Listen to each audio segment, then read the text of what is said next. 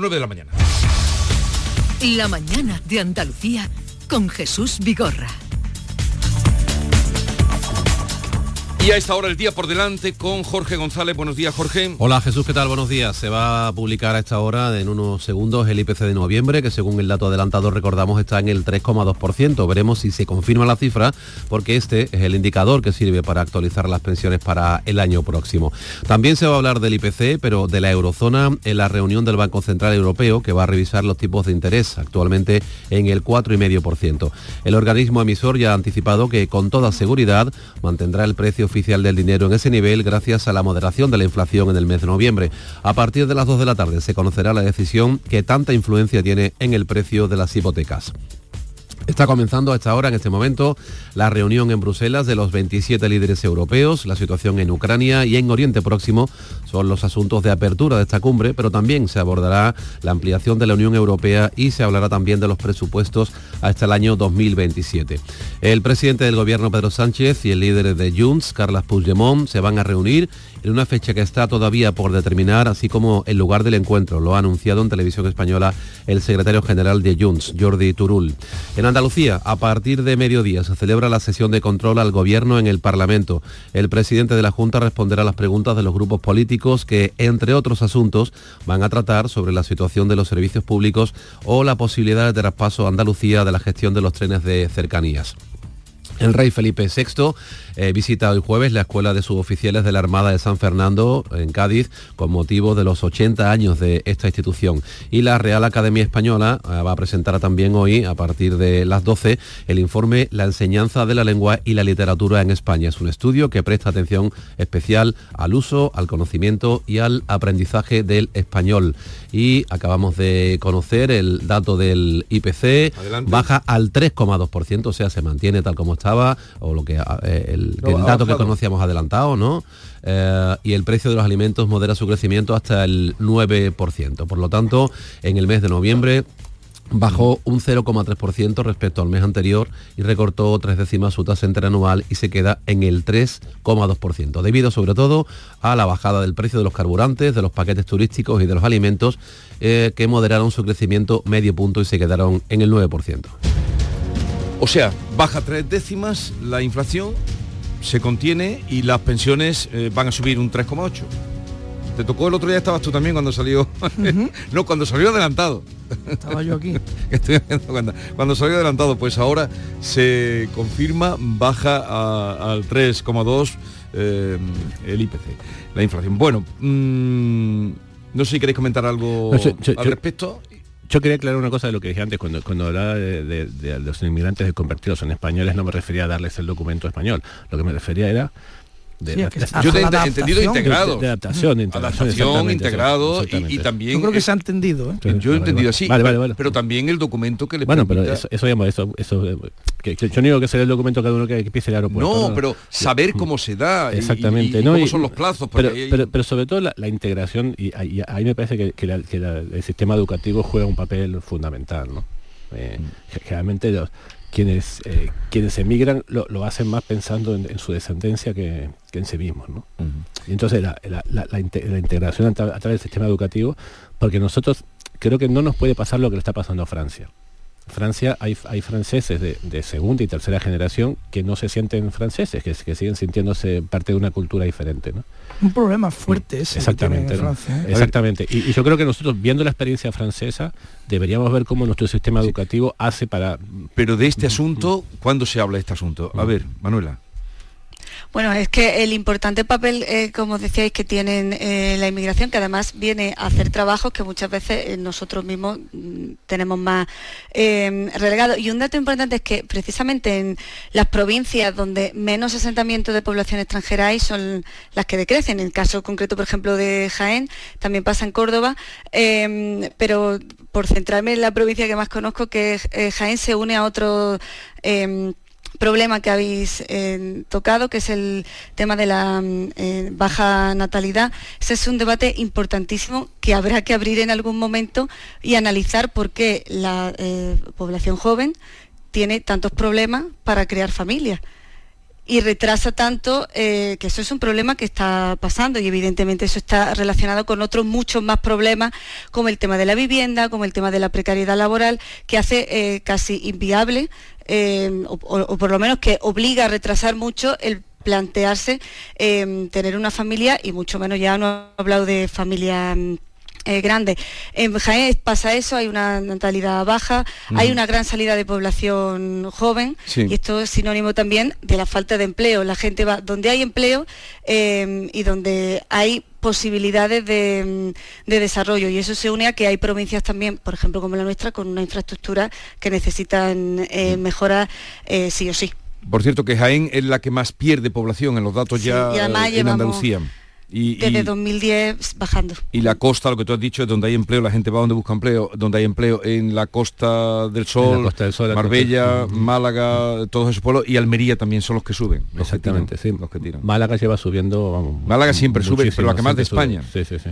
Cuidado con Sevilla, que está a punto de perder Sí. el cuarto puesto como mm, ciudad mm, más- con más demografía Ya, ya, de. España. O sea, Zaragoza subido- está a 225 habitantes de Sevilla. Es que, es que se- se- Pues Sevilla- Alberto, eh, No. tú que eres director del ABC de Sevilla, pon, recomienda a la gente hacer chiquillos, eso es muy fácil. Ah, bueno, yo- además entretenido. ¿No será que se hace poco el amor en el problema viene después. Yo qué sé.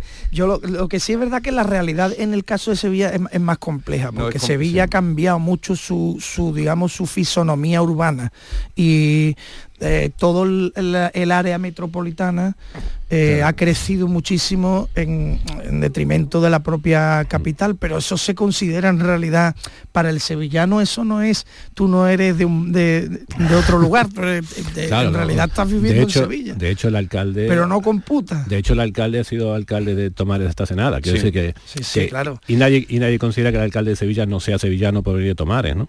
Claro. Eh, yo, yo creo que el problema de Sevilla y, y es más una cuestión de más cuestión, una cuestión de precios inmobiliarios que de, Ah, que de claro, otra claro. cosa, ¿no? Bueno, y Cádiz. Oye, Cádiz pierde, Cádiz que está, aquí todos los que estamos nos gusta, bueno, lo de, hablo por Alberto, no sé Manuela y Héctor, pero me encanta. mm, Cádiz que A todos está nos gusta Cádiz. tan, tan solicitado, ha perdido. Cádiz pierde habitantes, gana 4.000 en la provincia, Mm. pero en la ciudad pierde 2.000. Pero vete a alquilar un piso en Cádiz. a Ah, ver. por eso. Pero algo tendrán que pensar, también los que dirigen Cádiz, los que organizan Sevilla. Pero Sevilla, como Sevilla se pase detrás de Zaragoza, va a ser un trauma, ¿eh, Alberto? Claro, es que además eh, Sevilla esto no solo es, sube dos mil y pico, no es ninguna tontería. Bueno, 2.980 ha- habitantes eh, ha subido, eh, que pero llevaba y- un montón de años y bajando. no llega a los 700.000. No llega, ni va a llegar en un breve espacio de tiempo, no lo va a hacer, porque no tiene suelo disponible para nuevas viviendas, vivienda asequible, es que no. Y es obvio que Sevilla no va a crecer en los próximos años. Si, si, si me apura, irá decreciendo un poco en favor del área metropolitana, insisto. pues- Eh, mm, pero esto no es ninguna tontería, ¿eh? Porque, no lo es, que porque Alberto, que en no lo función es. de tu de tu posición demográfica también se obtienen ingresos por Sí, impuestos tanto. del Estado, en fin, que esto al final no es, ah, yo te gano a ti en habitantes, no, es que no, solo que- va que de no eso. es una lucha de, de orgullo. No, pero no. vamos, que si nos pasa a Zaragoza, permítanme la butad, eh, si nos pasa a Zaragoza, eh, los maños ya está bien. Mm, Bueno, Y eso que, que vale. en, en, en Chara- en Aragón creo que está el problema contrario, ¿no? Creo que en Aragón hay, un una, hay una concentración muy fuerte. Claro, porque de- la, la población es total en la porque hay parte... despoblación el, en el, en el escenario rural. claro. Bien, eh, estuviste ayer en el... Le hablo a Héctor, en el Parlamento, pues yo sé que tú eres un cronista parlamentario... Todo el día. eh, todo el día. Todo el día. Ayer hubo sesión, se habló de Doñana, que eso es otra grave, tú señalabas de los grandes mm, problemas de la desertificación y la demografía, pero hay un problema ahora mismo en Andalucía que es real, que la propia consejera de salud lo reconoció ayer, llegó a pedir perdón por las listas de espera, Pidió perdón y reconoció el problema. sí, el Ahí. problema está, o sea, está reconocido el problema. Mm. ¿Cómo eh, viste, bueno, y ahora también, eh, pues la- el comportamiento de, de la oposición que pide un pleno, pleno monográfico sobre el tema la- sanitario? La, la oposición lleva pidiendo un pleno monográfico bastante tiempo sobre la cuestión sanitaria. Eh, y con el hecho de pedir ese pleno, todos los plenos, están convirtiendo todos los plenos en plenos sobre el tema sanitario. No, sé si se, entiende lo que digo. Es que en cada sesión de control, en cada, en fin, eh, siempre sale, eh, sie- siempre sale el tema de la sanidad. Esto parece como un diálogo de sordos, ¿no? Eh, en cualquier tema que se trate, el Partido Popular saca la ley de amnistía y los pactos del, Partido, Socialista con, los independentistas, y en cualquier tema, da igual de lo que se hable, el Partido Socialista saca el tema de, la sanidad. Pero bueno, por ayer había un, debate específico sobre sanidad porque era una comparecencia eh, pedida de todos los grupos de la consejera para hablar de la lista de espera. Y efectivamente, aquí el problema no es de diagnóstico en cuanto a eh, qué es lo que está pasando, que hay una lista de espera insoportable. Eh, la diferencia está en, las, en las explicaciones que se da de por qué sucede esto y de, de digamos, de las soluciones que, se pretenden arbitrar. Eh, hay un reconocimiento del problema, eh, la consejera dice que hay dos cuestiones eh, por las cuales eh, hay lista de espera. La primera es que hay un aumento de demanda sanitaria por envejecimiento de la población y una falta estructural de médicos. Y también por la parte, las, operaciones, que esto también tiene su lógica, en todo el tiempo de pandemia, claro, las intervenciones quirúrgicas que no se hicieron. La acumulación que hubo exactamente por el lado del Partido Socialista, de lo que, lo que se habla es de que hay una, una, estrategia de, eh, digamos, de, debilitar el sistema público para favorecer al privado. ¿no? Este, este, este, este, es el debate. Yo, yo no veo eh, hasta ahora que, se aporten soluciones para... que se puedan que, nos puedan hacer albergar esperanza de que esto se vaya a solucionar a corto plazo. Todo el mundo habla de, problemas estructurales de la, de la sanidad y, yo creo que estamos eh, eh, en gran parte yo creo que está relacionado con lo que hablábamos antes no somos cada vez más viejos y, vivimos más vivimos más y, demandamos más bueno, hay, hay gran preocupación en el, en el PP y en la cúpula del PP con la gestión sanitaria de la consejera. Hay gran preocupación. Esto es así. Eh, porque está consiguiendo el PSOE ahí liderar una, una queja en la que yo personalmente creo que el PSOE no, no es representativo, porque no lo hizo mejor, ya lo he dicho alguna vez, no lo hizo mejor.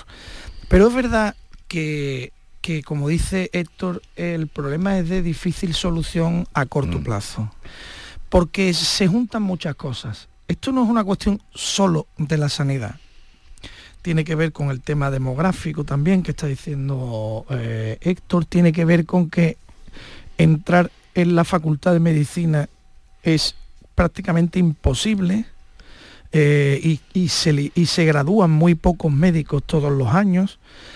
Tiene que ver con que y verás cuándo se jubilen los que se van a jubilar. Alberto, una cosa, y no hay MIR para todos, son pocos y eso, es, eso es. Tiene que ver con que los médicos jóvenes que se gradúan no encuentran las condiciones laborales adecuadas para desarrollar su trabajo y se van a otros eh, lugares en los que cobran mejor o se les trata mejor. O sea, es una conjunción de, eh, de problemas que necesita una solución estructural también, o, o, como dicen ahora los modernos, transversal. No puede depender solo de la Consejería de Sanidad. Hay, tiene que intervenir más gente en este, en este problema. Y luego podemos caer al, detalle y hasta podemos hacer toda la demagogia que queramos, ¿no? Con lo de si la sanidad privada o pública, con que los conciertos se han, se han incrementado o no. Bueno, esto ya es una cuestión más ideológica. A mí me gustaría ir primero a lo, a lo urgente, que es eh, si estamos teniendo capacidad para atender a nuestra población. Y mm, eh, pasa una cosa, por ejemplo, con la ley de dependencia que está empezando a ocurrir en la sanidad y a mí me alarma. Eh, hay muchos casos en los que la ley de dependencia, cuando ha llegado el funcionario al, dependiente que pedía esto, ya el dependiente no estaba, porque había fallecido, del tiempo que se tarda en, en tramitarlo. ¿no? Eh, cuando las listas de espera eh, para operaciones quirúrgicas se dilatan tanto, es posible que cuando el enfermo llegue a esa operación, esa ya, esa ya sea el menor de sus problemas. ¿eh? Y, eso es, yo creo que el, tema de la sanidad es uno, como el de la educación, es un tema que tendría que salir de la confrontación política, porque estamos hablando de lo más importante. Eh, y me parece que hay que tener un poco de altura de miras. Y, termino diciendo una cosa de una manera un poco más rotunda. ¿no? Yo creo que la actual consejera de Sanidad de la Junta de Andalucía, y lo voy a decir sin rodeos, ha demostrado ya, ha tenido tiempo suficiente para que quede claro que no es la persona idónea para sacar a los andaluces de esto. Manuela. Bueno, pues em, yo lo, bueno, lo primero es que yo celebro las disculpas de la consejera de Catalina García cuando por fin ya se reconoce que es un problema serio y pide esas disculpas dejando atrás declaraciones que habíamos escuchado de que la sanidad iba eh, como nunca, ¿no? Y que evidentemente generaban un malestar. Sí que creo que hay un cambio de posición que ya viene dado eh, de las declaraciones del presidente de la Junta cuando admitió que había un problema y que era uno de los que más preocupaba al gobierno eh, andaluz. Y aunque sea una obviedad, eh, lo primero es reconocer que hay ese problema para después poner la, solución, aunque yo creo también, como ha, dicho Alberto, que se, bueno, al menos que se va un poco tarde.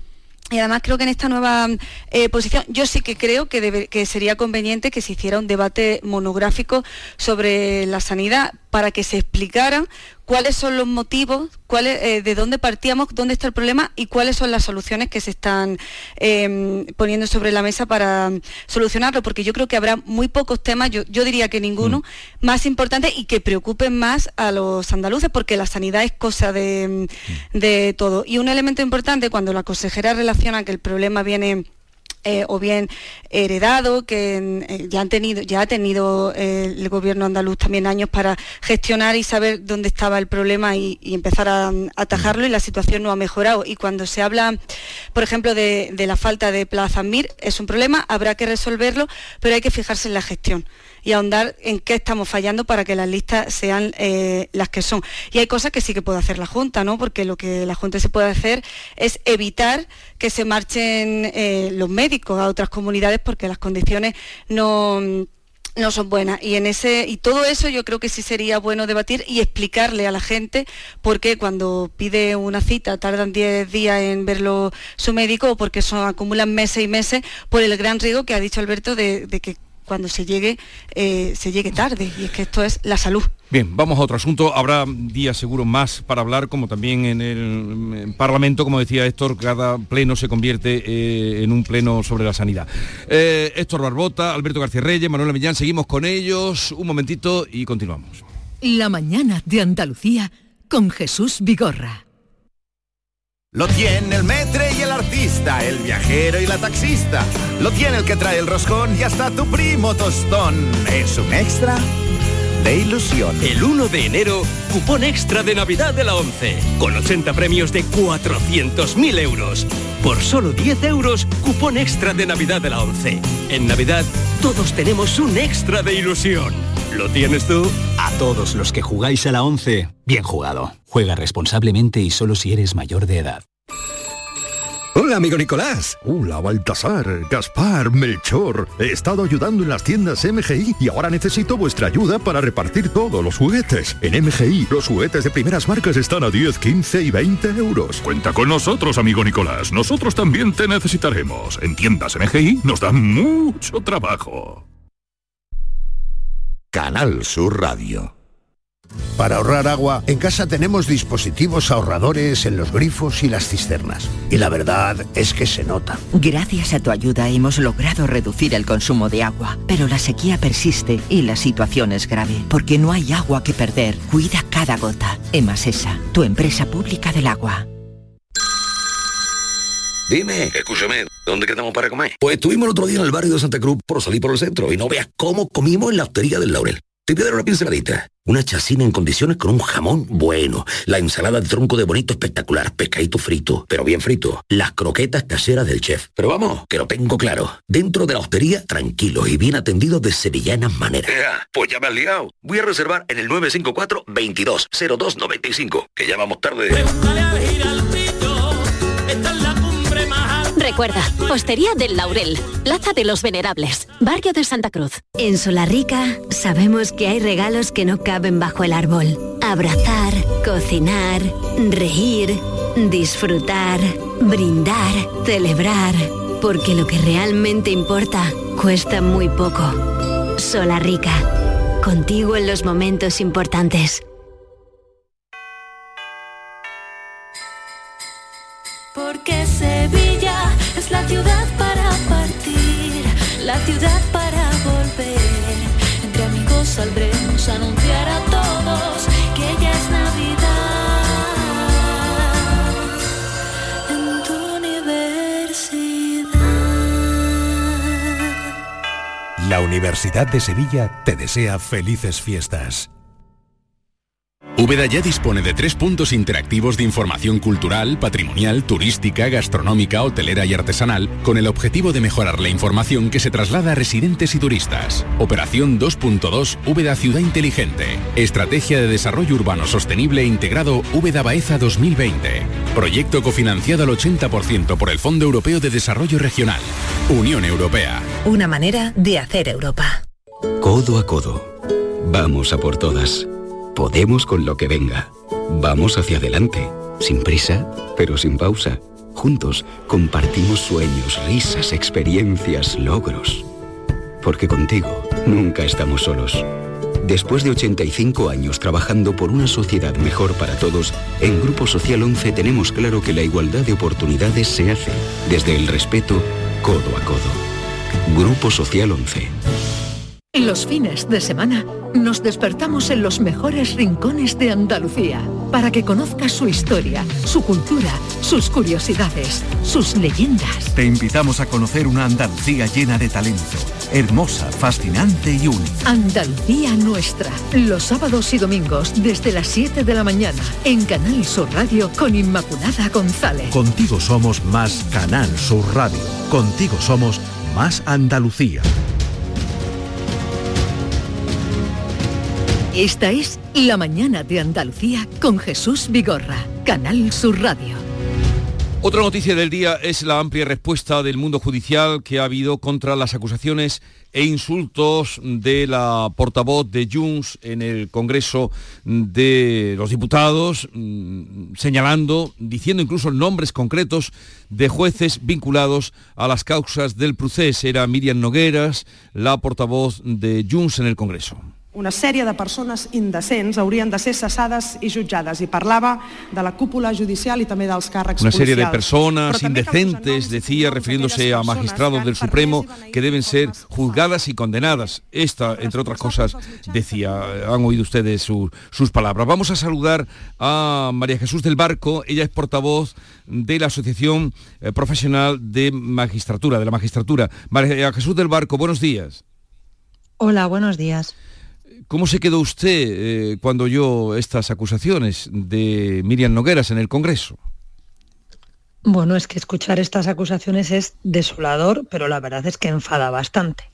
Eh, que Miriam Nogueras haga estas manifestaciones teniendo en cuenta que pertenece a un partido que uno de sus principales representantes está fugado, se marchó en el maletero de un coche y está acusado o se le investiga por un delito por delitos de malversación, o sea, por corrupción, pues hombre, lo que diga quien defiende en este caso a un delincuente de su partido, pues tampoco eh, ya llega a sorprendernos mucho. A mí me sorprendió que la presidenta del Congreso no le retirara el uso de la palabra porque eh, era indecente lo que estaba escuchándose en ese momento. Y también me, bueno, me resulta mm, curioso ver cómo aún se sigue manteniendo ese pacto o ese acuerdo con Junts, ¿no? Porque en definitiva esto no es nada más que una manifestación verbalizada groseramente de lo que subyace en el pacto de investidura cuando se habla de las comisiones parlamentarias, lo que subyace en la propia ley de amnistía, en la proposición que el otro día se tomaba en consideración en el Congreso de los Diputados, y lo que se pretende hacer en las comisiones parlamentarias que se solicitaron por el PNV y por Junts y que han sido admitidas por el Partido Socialista en el Congreso de los Diputados. O sea que lo que diga Miriam Nogueras, pues bueno, es una provocación, es bastante indecente, resulta además muy injusto hablar así de profesionales como, bueno, los que citó, bueno, pues que no solamente jueces, ¿no? También hablo de Pérez de los Cobos, que a mí estas cosas me dejan, pues te dejan con mal cuerpo, dices, unos servidores públicos eh, personas, eh, en el caso de los magistrados del Tribunal Supremo, con una formación jurídica impecable, intachable. Eh, hablar de Marchena, y pongo el ejemplo porque vimos todo el mundo, pudimos ver los juicios, el juicio, cómo se desarrolló en cada una de sus sesiones, de verdad se puede decir que se crearon pruebas falsas. Es que ha acusado directamente de delitos de prevaricación a los magistrados del Tribunal Supremo. Indecente, efectivamente. En eso tiene razón. Ella es indecente. Es que ese señalamiento público de jueces por parte de, esta mujer era un poco alocado todo. El presidente del Tribunal Supremo suspendió la reunión que tenía prevista con Felipe Bolaños. Parece que ahora han reconducido al próximo día 19 esa reunión. Mm, ¿Cree usted que, no sé, confía en que desde el Ministerio puedan restituir la honorabilidad y la profesionalidad de los jueces? Mm, bueno, yo creo que por más que la señora Miriam Nogueras o quienes siguen hablando de lawfare, y no solo lo hace Miriam Nogueras, lo hacen otros representantes políticos, eh, digan, mm, es difícil que alguien pueda manchar la imagen de personas como Manolo Marchena o como Pablo Yarena. A su nivel profesional, técnico y su independencia creo que está fuera de duda. Por suerte todos los españoles pudimos ver cómo se desarrollaba ese, mm. ese, ese juicio. Y además sabemos de quién vienen estas acusaciones, ¿no? Es que es como si usted me dijera que un delincuente de, mm, acusado por violencia machista pues habla mal del juez que le ha condenado. Pues qué vamos a esperar. ¿No? Pues la eh, verdad es que, pero eh, yo creo que hay formas mejores de, de restaurar esa presunta honorabilidad que esta señora quiere eh, dejar por los suelos. No, es cuando tú estás pactando con alguien que está hablando del lawfare, cuando está criticando a los jueces, no en una crítica constructiva, ¿eh? no, sino llamándoles directamente prevaricadores, pues hombre, es bien fácil, ¿no? Romper, porque si eh, no se cumplen las reglas del juego, pues entonces se rompe la baraja es evidente que así no se puede bueno, ejercer la responsabilidad política en un país, creo yo con quien está eh, de manera permanente acusando a los jueces de prevaricación, con quien pretende juzgar y echar a los jueces de la carrera. Esta es la concepción del Estado de Derecho y de la democracia que tienen estos señores. Además del manifiesto que hicieron ustedes ayer, conjunto de las asociaciones profesionales de jueces y fiscales, ¿van a llevar, no se van a hacer algo más? Pues eh, nosotros como asociación, desde luego, eh, si me permite la expresión, no vamos a dejar de dar la lata en Europa porque vamos a ir, como estuvimos la semana pasada en el Parlamento Europeo, iremos todas las veces que nos inviten a ir y vamos a pedir esas invitaciones porque tenemos que poner de manifiesto en Europa lo que está pasando en nuestro país. Tenemos que ir a la Comisión Europea y vamos a ir a la Comisión de Venecia, vamos a ir al Grupo Greco y vamos a ir a todos aquellos lugares en los que se está defendiendo el Estado de Derecho para exigir que nuestro país se cumpla lo que dice el Tratado de la Unión en su artículo 2, la defensa del valor Estado de Derecho, que se funda en el imperio de la ley y en el respeto a la separación de poderes.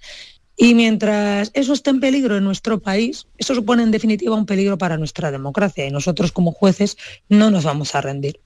Eh, a mí me resulta demoledor escuchar eh, estas declaraciones, de verdad, esto me duele, ¿eh? no, yo soy juez y creo en mi trabajo, creo en mi independencia y creo en la labor esencial que hacemos en una sociedad constitucional.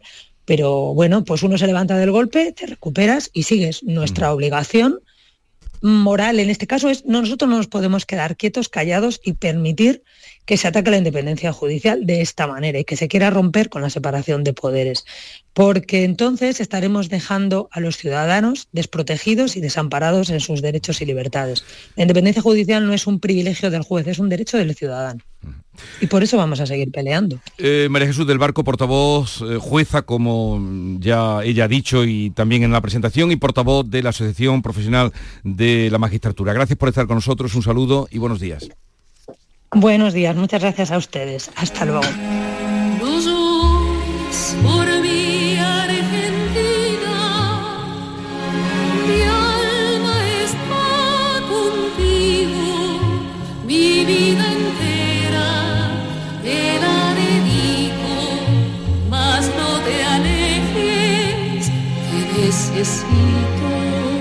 Antes de terminar, querido Héctor, mm, ¿qué información tienes? Será mucha que nos puedes decir de estos primeros días, primeros, sí, primeros días de eh, el nuevo presidente de Argentina, Milei.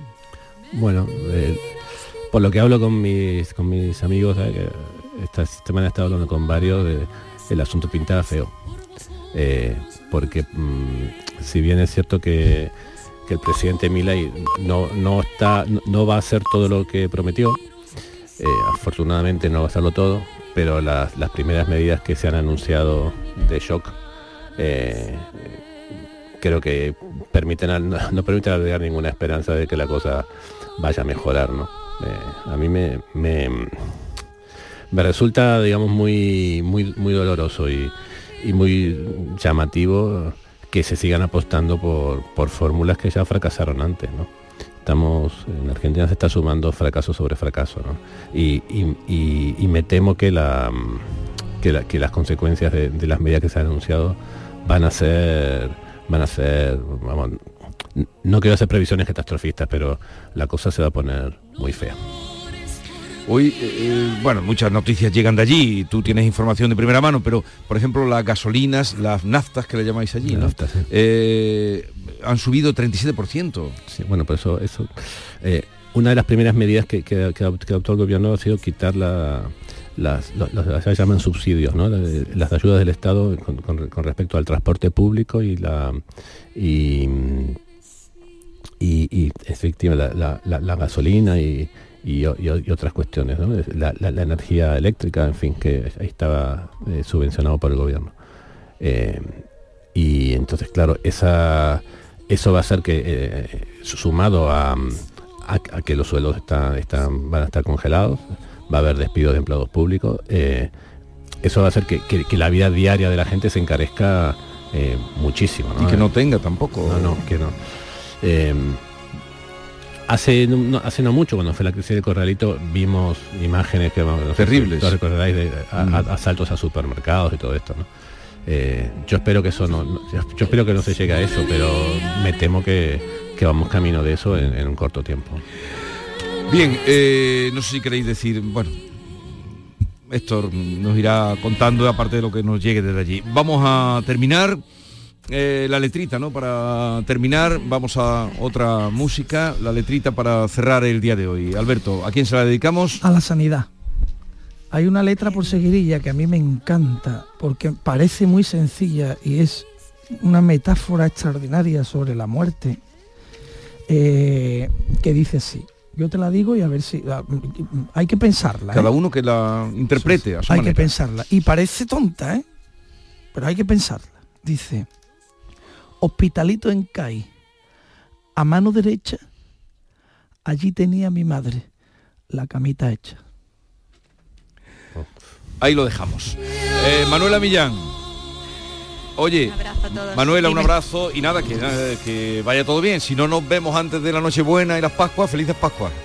Sí que lo paséis muy bien el final y la entrada de año también sobre todo. Igualmente, hasta luego.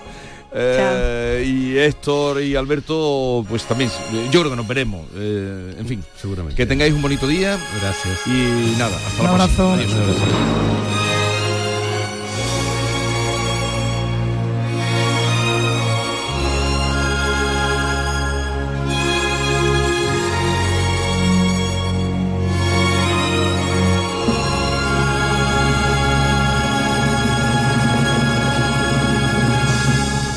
Esta es La mañana de Andalucía con Jesús Vigorra, Canal Sur Radio.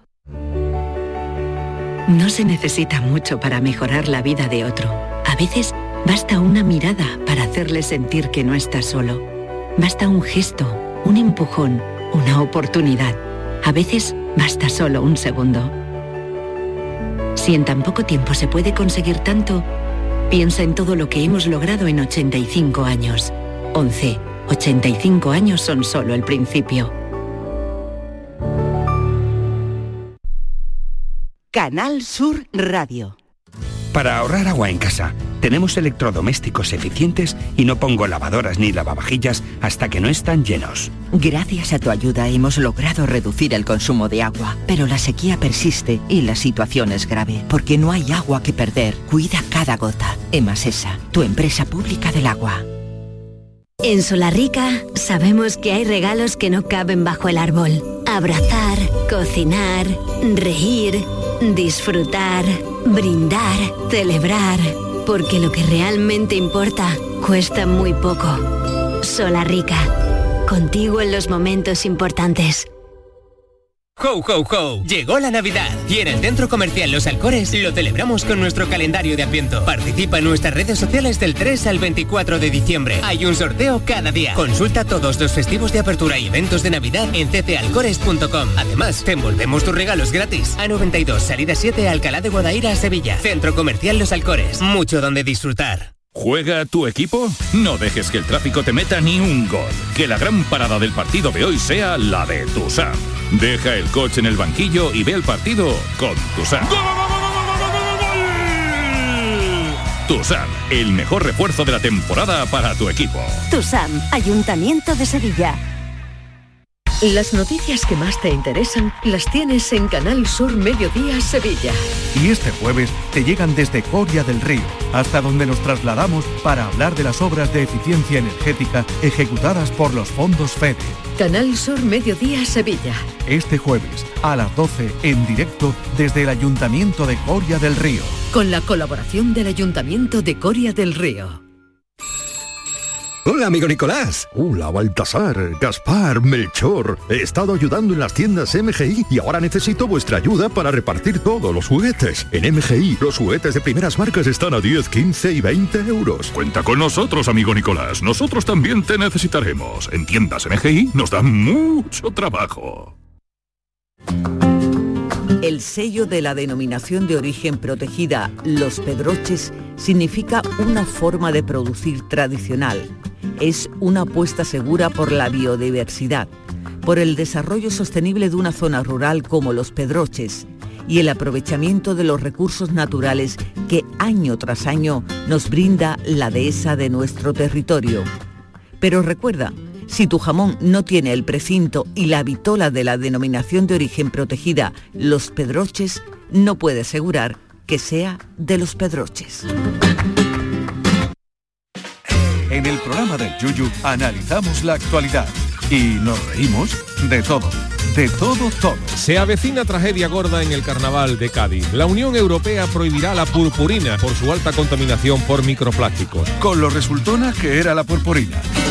Ese careto que ya no se veía en los tarros de veneno se veía disimulado con tal brillo que tú no sabías si estabas viendo a un comparsista mellao o a una bola de espejo de esa de las discotecas. El programa del Yuyo. De lunes a viernes a las 3 de la tarde. Contigo somos más Canal Sur Radio. Contigo somos más Andalucía. Úbeda y Baeza han implantado una nueva señalética turística con TICs en sus centros históricos dentro de las operaciones 2.2 Úbeda Ciudad Inteligente y 2.3 Baeza Ciudad Inteligente. Edusi Úbeda Baeza 2020. Proyecto cofinanciado al 80% por la Unión Europea a través del Fondo Europeo de Desarrollo Regional. Una manera de hacer Europa. Esta es La Mañana de Andalucía con Jesús Vigorra. Canal Sur Radio.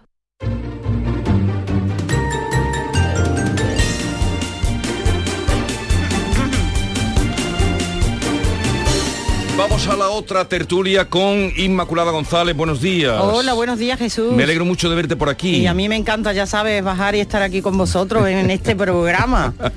¿Qué tal estás? Muy bien, aquí investigando, escudriñando en historia. Algunas son del corazón que sé que a ti no, pero hombre, es que son de enjundia, lo que yo te traigo hoy. Sí, pero, pero el corazón me gusta también. Eso también. Late, corazón, Todo, late, late. corazón. No todo se lo ha tragado la tierra, que decía Bueno, Machado. Es, es que esta ya verás cómo te va a gustar. Déjame que salude aquí Claro a, que sí. a tu primo. Eh, que David días. Hidalgo, buenos días. Yo también traigo noticias. Traigo la, la voz un poco ronca, perdóname. Pero, pero ¿por qué tiene la voz? Ayer te dejé, yo, yo te dejé muy bien cuando acabamos de la Loyola. No, pero te acuerdas que ayer te dije en Loyola que hoy era el, ayer era el cumpleaños de mi hija. Ah, y eh, y no, entonces y la felicitamos. la felicitamos, pero se le ocurrió a mi hermana allí en el salón de mi casa traer un karaoke. Y la que se le dio allí fue muy Oh. grande. Mi padre, que tiene 80 años que va a cumplir, se puso a cantar Yo vendo unos ojos negros. Yo vendo de Naki Cole, nos quedamos alucinados. ese no es tu padre. Canta un poquito peor, pero no lo hizo mal. Y mi, mi hermana por Malú, yo canté Déjate querer, que es la canción que más me gusta de José Manuel Soto. Mi madre cantó La Llorona. Ah, qué chulo. Todo desafiando un poco, desa- desafinando un poquito porque no cantamos Y- bien. Y, y eso que era eh, preparando un poco para la comida de Nochebuena. Sí, porque eh, eh, vamos a tener el karaoke en Nochebuena y dijimos, venga, vamos a ir preparándolo. Y es muy divertido, ¿eh? No hay cosa más exitosa en una fiesta que un karaoke. Sí. Después de ya la- los primeros vinitos, la comida y tal, luego un karaoke. Eso tiene Después muchísimo éxito. copita de aguardiente. Mucho peligro y mucho éxito. El karaoke tiene una cosa, es que tú disfrutas mucho cuando tú cantas, pero cuando otro canta y a ti no te gusta la canción, mm, te quita un poco de Te desconecta. No, pero depende porque, mm, en fin, sí, puede tener razón y... eh, ¿Tú, tú y eres cara, caraicómano? ¿Eres amante de los karaoke? ¿O tú eres de...? Es que yo no canto bien. No, Tengo un tú- oído aquí y otro en Fernando No, Po. tú tienes una voz muy bonita, Sí, tú- pero una hay gente que tiene una voz buena, como la pueda eh, tener mm, cualquiera, pero que puede tener un oído aquí y otro en Y otra otro- punta. Oye, pues tenemos, claro. tenemos varios temas del día. Si quieres, a la gente por el karaoke, que vamos a preguntar hoy. ¿Todavía no lo sabemos? Ah, que no tenéis el tema. No, te- Sí, bueno, tenemos, varias un tema, ofertas. pero que si quiere un día hablamos del karaoke, que a todo el mundo le gusta un karaoke, o Eh, no. Ahora lo decidimos. La infanta Cristina me acaba de enseñar una especie, bueno, eso no es karaoke, me acaba de enseñar una grabación, eh, Alberto, cuando se iba, Yo la he visto. García Reyes, que eso es una bienal. O sea, en una venta, una fiesta privada, una bienal, porque Son- había cara... eh, Los mejores artistas. de los que sí sí los de los consagrados, Los eh, de- empezando Paco Cepero tocando la guitarra de- Dorantes tocando el piano Qué bárbaro. eh, Farruquito haciendo palmas Aurora Vargas cantando Marina Heredia cantando Rancapino. eh, Rancapino Nano de Jerez eh, David Palomar o sea, Por Dios, pero eso cómo no hemos ido, no, nosotros, ¿cómo no, no nos han invitado? tú- ¿Qué- porque no eres directora del ABC Ay, qué pena, Dios Di- mío. Vigorra, un tío tan influyente como tú, tú, ¿por qué no estaba ahí? Vamos a ver, Vigorra. ¿Tú por, Por- qué tienes que A contar ver, las cosas? a vamos, al, vamos al tema la infanta Cristina e Iñaki Urdangarín preparan un comunicado para anunciar su divorcio Por eso vete, olvida mi nombre, mi cara, mi casa y pega la vuelta. Bueno, pues así están las cosas. Ya parece que se han puesto de acuerdo y que preparan un comunicado Jesús para anunciar su divorcio. Ya sabéis que ellos en su tiempo pues hicieron público esa separación, pero hasta ahora no se han divorciado no se han divorciado porque el camino ha sido difícil, arduo, complicado. Porque claro, cuando tú no tienes nada, pues a lo mejor aquí y después gloria. Pero la situación, como sabéis, pues era un tanto complicada. Y de hecho, un asunto que ha complicado también el, asun- el asunto ha sido, perdón por la redundancia, que Iñaki Urdangarín tiene escolta todavía, lo sabéis. No lo sabía. No, no lo sí, sé pues tiene escolta. Y de hecho se intentó en un momento determinado eh, que eso suspenderla, pero él mismo solicitó que por lo menos hasta que él tuviera la condena, que es hasta, hasta principios del 24, que la mantuvieran. Así Pero que escolta porque tema que le puedan pegar o algo. o- pues por seguridad, claro está, ¿no? Porque a fin de Sí, sí, cuentas claro. todavía ellos están, bueno, no están divorciados porque podría acarrear algún problema ir solo por la calle. Eso ya se ha solucionado también y una vez que se lleve a cabo el divorcio, que ya está firmado y que se hará público en breve, a los 15 días, parece que eso desaparecerá. Ellos han tenido una época, por lo visto, bastante complicada este verano, según publica Vanitatis, pero eh, han llegado a acuerdos con respecto a esto, con respecto a una pensión que la infanta le va a pasar a él, Ella a él. ella a él, porque ella gana más que él a ella El que a más él. gana le tiene que pagar al que menos gana. Claro, Bueno, ahora, y como acuerden, ¿no? Bueno, arriba en la redacción ha habido ciertos Debate. comentarios y debate con respecto a si esto es justo o no es justo, porque cuando se está en una edad de trabajar y él puede hacerlo y de hecho está trabajando y además cobra 400 euros que le dan por hasta que encuentre trabajo, supongo que ya no los cobra o ha cobrado. Cuando tú sales de prisión, pues hasta que un poco te orientas y puedes buscar Sí. trabajo. Bien, pues ella, pa- para que eso no sucediera, le ha estado aportando una cantidad de dinero y ahora en el divorcio eh, puede rondar la cantidad de 3.000 euros. Al mes. Al mes. Y hay quien dice que, hombre, que como está en edad de trabajar y de hecho está trabajando en una gestoría, ¿no? Que, hombre, que se debe mantener solo, pero en fin. Esa es, la, esa es la historia. El caso es que el comunicado se hará en breve y que ese divorcio pues va para adelante, que ha sido uno de los, unos dolores de cabeza para la Casa Real, para la propia infanta, y él por lo visto quiere llevar una vida absolutamente anónima. Dice que no va a hacer entrevistas, Bueno, Ni va a jugar ni va a balonmano, jugar, ni no, nada. que se va a retirar su trabajo con no. su nueva pareja. la intención me parece buena pero es- es difícil cuando Claro, se Jesús, ni escribir libros, que sabes que ahora está eso muy de moda de escribir libros. Que Eso basta que venga Planeta y le diga, oye, Claro. venga, te pongo uno que lo escriba, tú lo firmas y lo Le presentas. doy dos años, año que un Por eso, para que quede un dice, libro. por eso algunas mentes piensan que la manutención va también un poco por ahí. Vale. Eh, Tom Cruise eh, encuentra el amor en una millonaria rusa. Qué casualidad, que era millonaria la chica. Qué casualidad. Ay, él, no se enamora de la que le vende el pescado, Qué él se enamora de una millonaria rusa. Tú sabes que Tom Cruise tiene una edad, tiene 61 años. Y una lista de... ¿Perdona? ¿Perdona? De romance. ¿Perdona, mono? Y una Bueno, lista aquí- de romance. No, eh, eh, lo, he, lo he dicho mal porque aquí tenéis los dos más de 61, no quería yo Bueno, ofenderos. tampoco te pases. Hoy no da una, David. Últimamente está así. Con Maite me metía y contigo también. No lo quería hacer. No, no. Bueno, somos Pero mira, os voy a decir eh, la lista de amores que ha tenido Tom Cruise. Eh, Cher fue su novia. Sofía Vergara, Penélope Cruz también salió Sí, con sí, él. sí. Ha estado casado con Nicole no salió, Kidman. no, estuvieron viviendo juntos, que leche salió. Sí, pero casado ha estado con Nicole Kidman Bueno, pero- y con Kate Holmes. Y desde el 2022, pues el amor no le sonreía a Tom Cruise. Eh, su última relación fue con la actriz Hailey Atwell. Bueno, pues a principios de mayo tuvo, parece que hubo un affair con Shakira. Le, le envió flores, la conoció en una gala en Miami. pero ¿Y a ti quién te ha contado eso? a mí es que le cosa que yo, flores. que yo investigo. ¿Quién te lo ha contado? Yo ¿Sergio investigo. Morante? No, esto sale toda la revista del corazón, en concreto en Despierta América, que es una televisión mexicana. Bueno, pues decía Tom Cruise que le gustaban las caderas de Shakira. A mí también me gustan, pero yo no le mando flores a Shakira. El caso es que la colombiana dijo que le dejara de flirtear con ella. Pero esta semana, noticias, Cruise ha sido pillado besando a una socialité que es como lo que tuvimos, es como la, la chica que tuvimos ayer, Isa Ramos, una influencer. Una insta- Instagramer, ¿no? Sí, una chica socialité, esta gente que tiene mucho dinero, que cuelga cosas y son ri- ricas. Bueno, en una fiesta en el barrio de Mayfair, ¿dónde está eso, Vigorra? En Mayfair. Mayfair, en Londres. ¿eh? No, es que Londres no lo Eso a, conozco. a Paco Roble le preguntamos cuando A venga. Paco Roble, que ha ido 14 veces a Londres. Ella tiene 36 años, o sea que él le dobla la edad. Eh, se llama Elsina Kairova, es la hija de un parlamentario ruso y ex esposa de un peligro. oligarca. Un parlamentario ¿eh? ruso. Se- ¿A qué se dedica Elsina? Al comercio de diamantes. Imagínate. Uy, ¿eh? uy, uy, qué peligro. Eh, las comisiones que tiene que llevarse como, como cuando te vende una joya. Pero termina ya, ¿no? Bueno, pues según, hijo, te estoy contando la noticia, tú no Pues- quieres datos. Según el Daily Mail, John Cruise y la joven parecían inseparables y enamorados. Tom Cruise te deseo lo mejor porque el amor Y de, dura muy poco. de todas las eh, las chicas, los romances que ha tenido, ¿cuál es la que más te gusta a ti? Hombre, de todas las que he nombrado, Penélope Cruz me parece la más guapa. ¿Y a ti? No, te he preguntado yo A ti te gusta más Cher, ¿no? Eh, Ana Boyer, pues mira, tiene su punto exótico. Cher tiene 70 y tantos años, podría Sí, ser pero tu bueno, madre. pero Bueno, cuando que- pero estuvo con Tom que tiene Cruise, 40. pero cuando estuvo con Tom Cruise no tenía 70 Eso. años. Tú, tú es que te lo llevas todo al extremo. Pero tú pones a Cher en una balanza y si pesa 70, 7 kilos es de colágeno y de votos. ¿Y quién es mejor actriz? ¿Penélope Cruz o cómo es la Nicole o Kidman. Nicole Kidman? Nicole Kidman es mejor actriz que para mí, ¿eh? Que Penélope Cruz. ¿Por qué tenéis que opinar de todo? Hombre, porque para eso estamos, para eso nos pagan, es verdad. Si no nos vamos a tomar café. ¿eh? Ana Boyer embarazada de su tercer hijo. Ah, Pequeño mira. tesoro se haya escondido. Oh, presuntos implicados.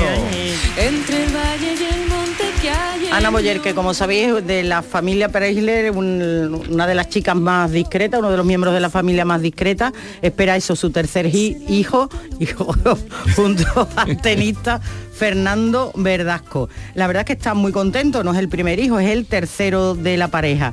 Y mm, ella se lleva muy bien, no solo con, con su madre, sino con toda la familia y con toda la saga. Eh, Verdasco ha dicho que está muy contento, que le entusiasma por supuesto la idea, que van a tener unas navidades distintas, que lo celebran todo, toda esta, familia, ¿sabes? Eh, lo celebran todo en casa Todos de la. Preisler, todos juntos, todos Por los que pueden.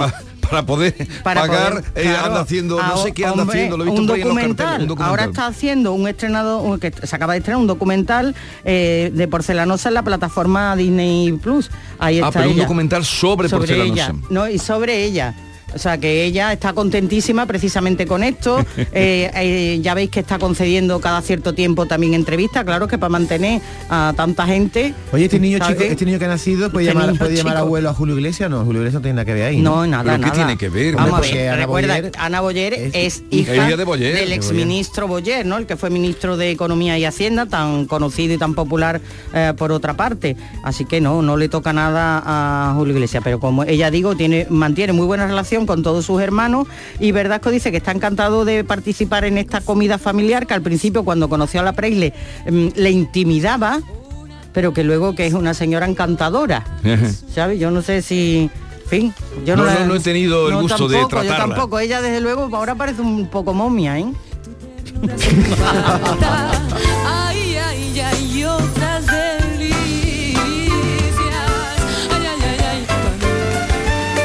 Sole Jiménez, una de las mejores voces que hemos tenido Sin y- duda. y, que hemos podido escuchar y conocerla. Además, encantadora, ¿eh? ¿Tú la has entrevistado alguna vez? ¿A Sole Jiménez? No, he coincidido con ella en alguna gala que hemos hecho. Sí. Yo cuando Entrevistarla, no, he, he hablado con ella así de... Cuando trabajaba en la emisora de mi pueblo, había una amiga mía que estaba embarazada y le puse esta canción, digo, escucha esta canción y es un mensaje para las embarazadas, ¿no? Porque es el regalito que tenemos entre el ombligo, ¿cómo dicen? Entre el ombligo. A ver, ¿cuál es la calle? Me han dicho que te haga esta pregunta. Sí, y yo, yo te la voy a contestar. Pregúntamela ¿Cuál es con, con clase, ¿eh? Pregúntamela con clase que te la voy a contestar con clase. David, ¿cuál es la calle más bonita de Europa según la UNESCO? Es la calle de la sierpe única en el mundo entero. No, pero no es esa, no es esa. No es la Estáis- calle de la Sierpe. Estáis haciendo una manipulación. Pero voy- No es esa, no, no, porque entonces se pueden... No, no, pero ahora voy a explicar por qué. Porque Pero, nos sentimos pero muy aquí, no orgullosos. está, aquí no está acertado el tema musical. No, no te metas con Javier Reyes que te lo está haciendo muy bien. Poma, ahí un latigazo. Eh, orgullo andaluz porque la UNESCO ha nombrado que la vía más espectacular de Europa, la calle más bonita que hay en Europa está en Osuna.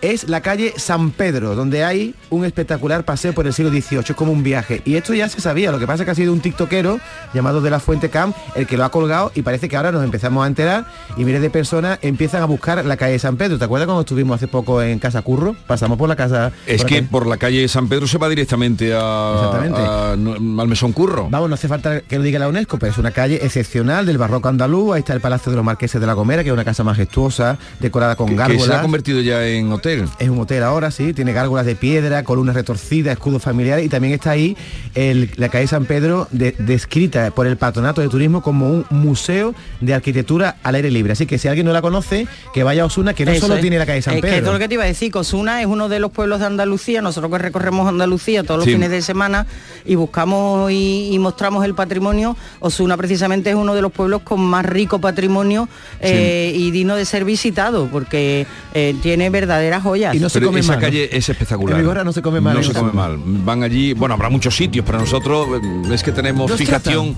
con Casacurro. Nos tratan bien. Y, y nos tratamos con Casacurro. Habrá muchos sitios más, eh, seguro. Eh, pero esa calle es sorprendente. Yo recuerdo la primera vez que la vi, la primera vez que fui a. Osuna, mm, y luego cuando he ido varias veces, esa calle la, la transito porque es bellísima. Eso es que es una calle en la que tú vas disfrutando desde que desde el principio hasta el final, Y dices, mirando esto- y, y lo que a veces he pensado es decir, ¿cómo será esta calle en un día de Corpus? ¿O cómo será esta calle en un día de Semana Santa? Pues mira, ¿sabes quién te puede decir, perdona, David, cómo es ese día de Semana Santa, Bernardo? Ya, ya, ya sé que Bernardo lo puede decir. Pues todo, Bernardo pero- te hace un pero- micro pero pregón me, de me lo he preguntado yo de- al transitar, es decir, ¿cómo será esta calle eh, en un día? Cefirelli, que rodó Carmen, estuvo por aquí, se alojaba allí en La Gomera, en el Ujú, en Hotel el- La Gomera, en el- y no quería salir de esa calle. Lo que no sé yo qué relación tiene Osuna con La Gomera, los condes de Gomera de La Gomera vivieron ahí. Sí, Sí, sí, sí, sí, seguro que el Yo espero que esas casas mm, tengan un patio interior, porque si yo viviera en esa calle y quisiera, por ejemplo, tender la ropa, que me gusta tender la ropa en la calle, pues no podría, porque estará prohibido. Bueno, no te quepa duda que esa Tender es- la ropa, pero vamos a ver, vamos a ver, pero por el amor de. Dios. Tendrán secadora, hombre, tendrán que se- hay que secadora. secarlo, ¿no? Pero por el amor de Dios, estamos hablando de la calle eh, Sí, y dices tú tender la ropa, pero tú, pero tú dónde vives, Pero tú no tienes pero tú de dónde has salido. No, la pregunta la hago yo. ¿Ustedes no secáis ropa, calzoncillos, En la secadora, en la secadora, esas No, casas tienen No, secadora. basta, Gasta mucha luz David, secadora. basta. Esas, casas- viento. esas casas tienen patio interior, pero por el amor de Dios, David. Eso- eso ¿Cómo me sacas ahora a mí aquí los calzoncillos? Estamos hablando de, de- de- del barroco. Yo veo muy español tender la ropa en- el balcón. No, eso es una ordinaria. Oye, ve rápido que tengo que contar Vale. una cosa de la Eh, lata. la Macarena y la Esperanza de Triana juntas en el Times Square de Nueva York.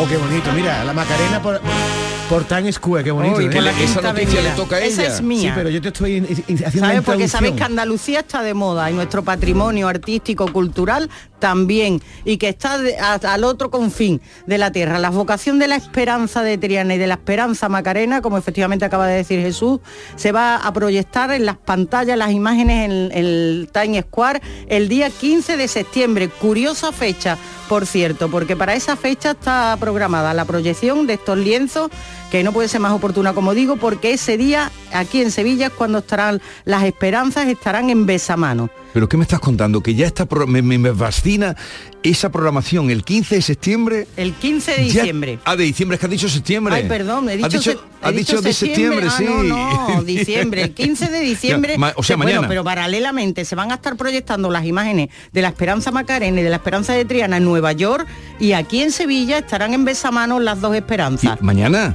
Eso es mañana. Mañana. ¿verdad? Que mañana, 15. pues mira, puede coincidir lo que me estás contando porque en, en la gran pantalla del Times Square están pasando el anuncio de Andalusian Crashian. Eso es. Andalusian Crash. Bueno, pues esto es obra del artista Luis Fernando Ramírez, que va a llevar a la capital del mundo estas imágenes. Y van unas imágenes personalizadas por él, porque ya sabéis que este es un artista además conocido por su vínculo en el mundo cofrade, como imaginero, aunque estas obras están expandiéndose a diferentes sectores suyos, ¿no? No solo se dedica a la Semana Santa. Y cada artista que aparece en el Times Square eh, ha sido seleccionado a lo largo y ancho del mundo. O sea que son excepcionales y extraordinarias las obras que allí se muestran.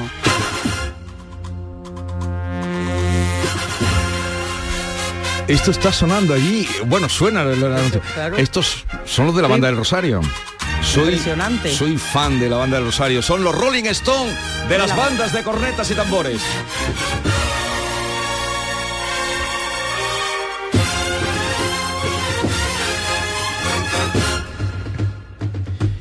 Qué impresionante como suena. ¿eh? No, tenemos que conseguir que esta banda, eh, digamos que en Itálica, toque y recite a Shakespeare, por ejemplo, eh, ¿cómo se llama el actor? Es que no quiero decir el, el pequeño actor de gran voz.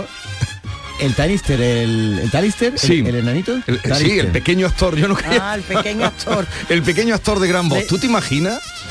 Bueno, que es, eh, digo esto porque sale en Y el ahora yo hablando de rata. Dame, dame paso con No, rata. me salto la noticia Vamos a rata. romper un poco Eh, el- hemos- el clímax, pero bueno. No, no, Bueno, hemos, hem- que nada, que aprovechar, hombre, que esto es un espectáculo. Yo me imagino a cualquier ciudadano del mundo que esté paseando por el Times Square y vea las dos esperanzas eh, allí, ¿sabes? En esas pantallas con esos cuadros impresionantes, esas pinturas impresionantes. Hombre, eso es un espectáculo. Eh, No me salte, no me salte. No, sí te salto porque no procede ahora hablar de ratas, No, hombre, David. que- es como cuando me hablabas, estábamos... bonita, la noticia es bonita. Baja ratas- entonces la música porque Hombre, no. vamos No pega. a... Ponme la banda del Rosario con las ratas. No, déjate Anda, hombre, de- por favor. Te pondrá el flautista de Hamelin. Las ratas son más humanas de lo que parece, dice David. Lo digo, lo digo yo, lo hice en un estudio. Sí, Ya desde sabéis que luego, lleva la- razón. Las ratas tienen la tendencia de habitar donde está la gente y de hecho antiguamente en la Edad Media se detestaba la rata, no solo por las enfermedades, también porque tenían un apetito sexual Ay, ilimitado. favor, ¿eh? Se veía siempre a la rata fornicando en toda Ay, la esquina. favor. Pero ahora un estudio de estas Pero ratas. vamos a ver. No, Ay, te voy a decir una cosa, las que- que- ratas tienen emociones y las investigaciones han Emociones. demostrado que cuando una rata ve a otra en apuros, por ejemplo, dentro de una jaula, va y la Sí. salva. Y si tiene una- un caramelo cerca, se lo dan. Entonces tienen una forma de cultura, tienen una compleja vida social y forman vínculos. Es decir, no matéis a las ratas, las ratas son unos animales Anda, que por tienen favor, de una- verdad, una- que- una mira, vida mira. social. Vámonos con estopa, Inmaculada. Eso sí, hombre. Vamos a poner algo serio. Jesús en esto después de la rata. Estopa, que además de las, de las giras que tienen anunciadas, empiezan con otras nuevas para el próximo año y entre las ciudades que van a visitar está confirmada Sevilla. Estarán también en Valencia y Bilbao, pero en Sevilla van a venir los Estopa el año que viene. Y no hemos dicho el tema. Creo que vamos a preguntar por la calle más bonita de... Es chulo eso. que ustedes creen que es la calle más bonita. Venga, la ahora mañana hablamos. de Andalucía con Jesús Vigorra. Canal Sur. La radio de Andalucía. Hacer ejercicio, comer bien, cuidar nuestra salud mental. Suena fácil, pero ¿por dónde empezamos? En Clínica Luces son expertos en salud física y mental, psicología, fisioterapia, nutrición, psiquiatría. Lo tienen todo. Llamad al 680-648-718 o acercaos a Avenida de Montequinto 10, clínicaluces.com. Es tiempo de tradiciones, de compartir tiempo con la familia y recuperar la ilusión de cuando éramos niños. Queremos que descubras que el origen es azul. Música, cuentos, magia y mucho más en esta Navidad bajo el mar. Consulta en acuariosevilla.es nuestras actividades y no te quedes sin tu entrada. ¿Juega tu equipo? No dejes que el tráfico te meta ni un gol. Que la gran parada del partido de hoy sea la de Tusam. Deja el coche en el banquillo y ve el partido con Tusam. TUSAM, el mejor refuerzo de la temporada para tu equipo. TUSAM, Ayuntamiento de Sevilla. Diciembre en el Teatro Central en Femenino Andaluz. Danza contemporánea, teatro, electrónica y un encuentro taller en la programación dedicada a Luz Arcas y su compañía La Fármaco. Psicosis 448 con Natalia Huarte, Trilla con música de Le Parodi y Becristen, Tríptico de la Prosperidad del 13 al 16 de diciembre. Agencia Andaluza de Instituciones Culturales, Junta de Andalucía. Las noticias que más te interesan las tienes en Canal Sur Mediodía Sevilla. Y este viernes te llegan desde Tomares, donde queremos que descubras toda la programación navideña de este municipio del Aljarafe sevillano. Canal Sur Mediodía, Sevilla.